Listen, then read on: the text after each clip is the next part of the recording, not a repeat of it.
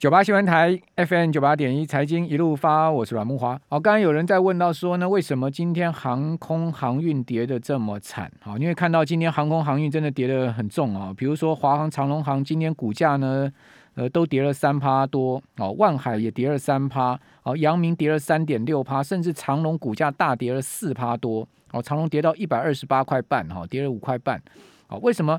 呃，航运三雄跟航空股啊，今天都出现了同步的大跌哦。我个人觉得呢，唯一解释 我比较能讲的唯一解释啊，有根据的，就是因为今天法人卖超他们嘛。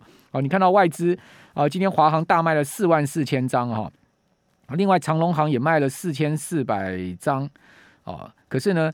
不管你卖四万四千张还是四千四百张，好，结果呢，两档航空股的跌幅也差不多。哦，万海呢卖了三千八百张，阳明卖了三千九百张，哦，他都卖这些股票。那他买什么呢？他全部买金融股跟台积电。哦，所以这就解释了为什么最近金融股特别强，好，而且占大盘成交比重都在五趴甚至到十趴的这种成交占比。好，那只要金融占大盘成交比重五趴以上，金融就会动。好，占到十趴，金融就会大涨。好，这个过去，呃，经验值是这样告诉我的。哦，就我们从过去的整个经验值看起来是这样，像类似像这样的状况。所以说，金融占大盘成交比重还蛮关键，对于整个呃类股走势上面是一个重要观察指标。好，那今天外资都买这些股票。好，那另外你可以看到，投信今天买超的也是金融股啊，国泰金、开发金、中信金、台中银、哦，玉山金、哦。那另外他买的非金融股的呢，就是像友达、群创面板股，还有人保。好，那他卖什么呢？他就是卖一些中小型电子股，像是新唐啦、强茂啦、天钰啦、哦景硕啦，哦这些也不能有的也不能算是中小型，但是呢都是相对基期比较高，去年涨比较多的股票，像新唐，好像景硕、天钰都是，强茂也是，哦都是热门股。好，那既然天天钰今天大跌十八块半哦，跌到两百一十六块半，跌得非常的重哈。好，那另外呃，他也卖航运股哈，卖了长荣，好，卖了细创，好，细创今天也大跌十块半，好，也是被呃投信卖了六百多张，好，全新也卖了六百多张，全新今天盘中也大跌嘛，但尾盘有拉上来，好，那这个就是你发现哎，最近啊这个。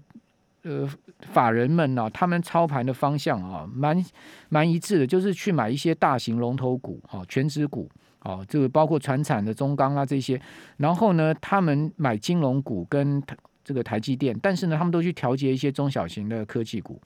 那这个其实跟美股现在目前的走势是完全呃一致的策略，哈、就是说最近美股在跌的也是猛跌、狠跌的，也是一些中小型成长股。那这些股票跌啊，其实跟我们前面一段有讲到是绝对有关系的，就是要升息了。那升息呢，其实它会不利于啊这个利率整体走高啊，它会不利于这种成长型的科技股它的的这个呃股价啊，相对它的估值在升息的初期，或是说呢预期要升息的初期呢，啊它会出现比较明显的调整。但是听众朋友可能记呃我刚刚讲的那段，我再重复讲一下。是升息的初期，或是预期升息的时候，这些成长型的股票，它的股价啊，它的估值会比较出现明显的而且剧烈的调整。但是等到一旦正式进入到升息周期的时候，这些股票因为他们呃估值修正到一段了，这个股价调整到一段之后，他们后面又会开始在上涨。哦，所以这就是金融市场轮动的一个道理。但那到那个时候啊，说不定呢，金融股就开始下跌了。好，因为资金就要开始从这些涨多的金融股，好像昨天。美国银行股也大涨嘛，因为市场预期今年要升息四次了，所以说你看到美国的银行股哦全面大涨。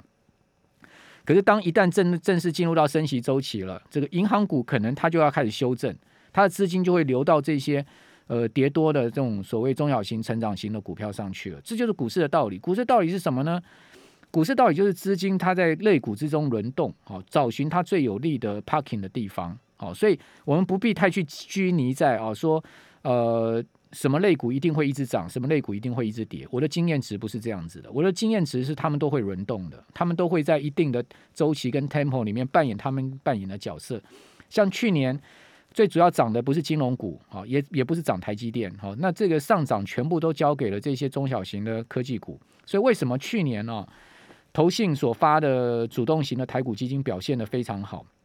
如果各位去看去年前十大哦，投信的。呃，台股的这个主动型基金，不是不是 ETF 啊，是主动型基金，有基金经理人操盘要去打败大盘这种，我们一般叫做主动型的股票型的台股一的基金啊。